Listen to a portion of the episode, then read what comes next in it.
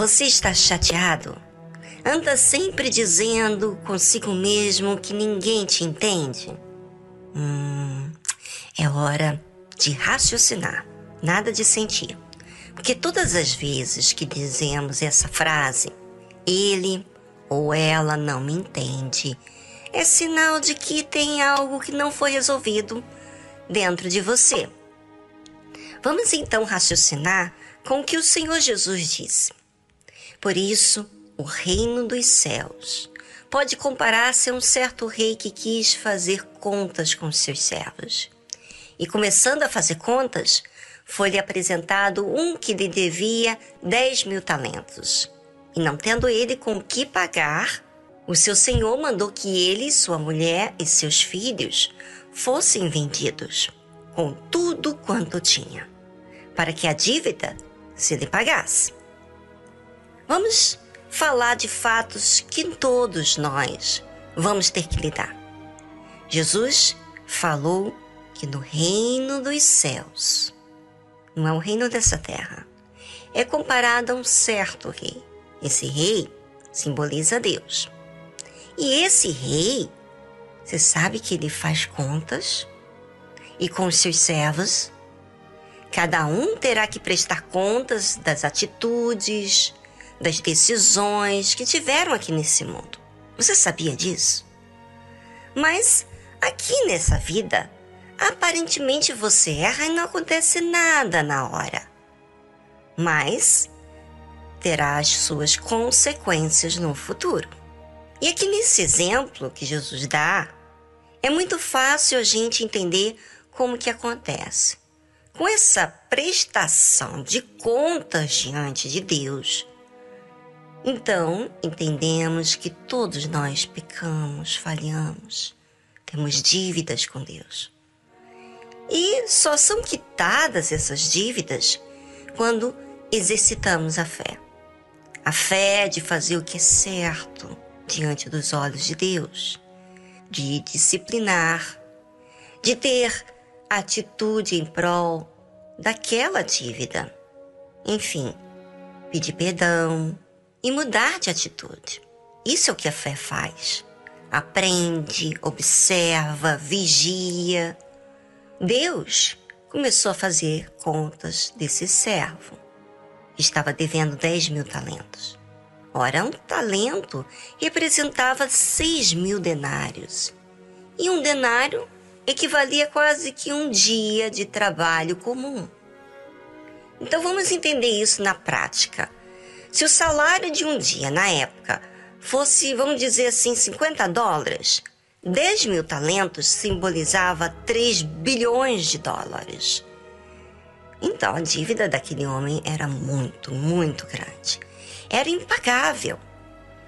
Mas como que ficou aquele homem diante do tribunal?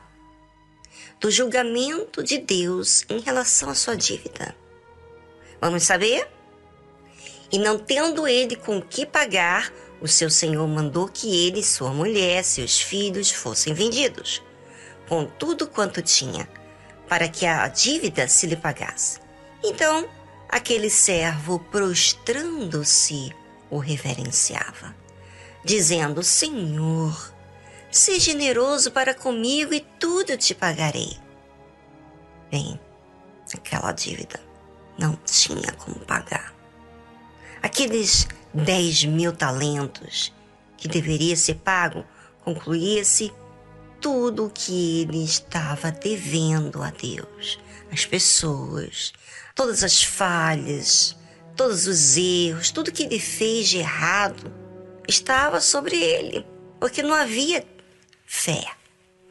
Assim é todos nós. Quantas coisas que devemos fazer e não fazemos.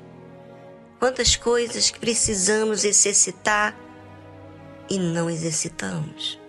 Mas às vezes a pessoa não tem noção dos seus erros, das suas falhas, da sua falta com o próximo e acha que pode pagar tudo que está devendo. Porém, se pesarmos na balança todas as nossas falhas, estamos perdidos. Por isso, ouvinte, existe a fé. Porque somente através da fé no Deus vivo que obedecemos a Sua palavra, que justifica nós diante de Deus quando a gente obedece. Porque não há perfeição em nós. Mas o que aconteceu então? Bem, aquele rei viu que não tinha com que pagar aquele homem a sua dívida, então o seu senhor mandou que ele, sua esposa, seus filhos fossem vendidos com tudo quanto tinha, para que a dívida se lhe pagasse. Às vezes, as pessoas não se dão conta que as suas ações prejudicam a todos que estão envolvidos com ele ou com ela. A sua falta de temor a Deus fazem sofrer tanto você e toda a sua família. A Bíblia diz que então aquele servo, prostrando-se, o reverenciava, dizendo: Senhor, seja generoso para comigo e tudo te pagarei. Já pensou? Você na condição desse servo, cheio de dívidas, com falta em todos os sentidos, como pai de família, como chefe do lar, como marido, como filho. É. A mesma coisa você, mulher. Nessa condição humilhante, vergonhosa, muita gente se humilha pedindo oportunidade de pagar a sua dívida, não é? São nessas condições que muitos pedem ajuda a Deus, compaixão. Bem, agora, ouvinte, você vai pensar em si, como ser humano. Como você tem sido com as pessoas próximas de você? Como que você lida com elas? Como que você é com elas? Quando eu penso em mim, quando faço essa avaliação nas minhas atitudes, eu vejo o quanto sou falha diante de Deus e que preciso exercitar a fé, que é obediência. E você sabe que para obedecermos, precisamos percebermos a nossa desobediência diante de Deus, para que assim possamos obedecer, não é? Então, temos que agir com inteligência, não é? Não tem como ficarmos no sentimento o tempo todo. E para que não sigamos os sentimentos, temos que raciocinar. Por isso que você ouve tanto falar de fé inteligente, pois a fé inteligente pensa, avalia, pesa as nossas próprias atitudes. Não é dos outros, não é para a gente mesmo. Pois tem muita gente que quer raciocinar para os outros, não é? Quer vigiar os outros, sendo tão falho e tão pecador.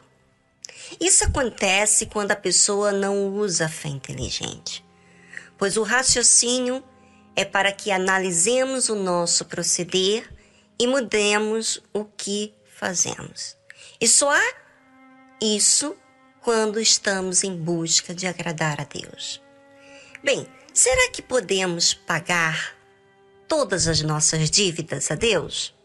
Bem, amanhã você terá a resposta. Eu já respondi, mas eu não sei se você prestou atenção. Mas eu vou deixar para amanhã esse gostinho de quero mais. Hoje eu gostaria que você começasse a apontar em uma folha de papel ou no seu telefone todas as coisas que você tem visto que lhe falta mudar. Sabe as suas dívidas? Com você mesmo e com o próximo. E amanhã seguiremos falando mais sobre esse fato, que é a vida de muitos que se dizem cristãos, mas que agem em uma fé emotiva, ou seja, não se enxergam como alma que precisa do Salvador. E agem, sabe como? De forma irracional quanto a sua alma. Quanto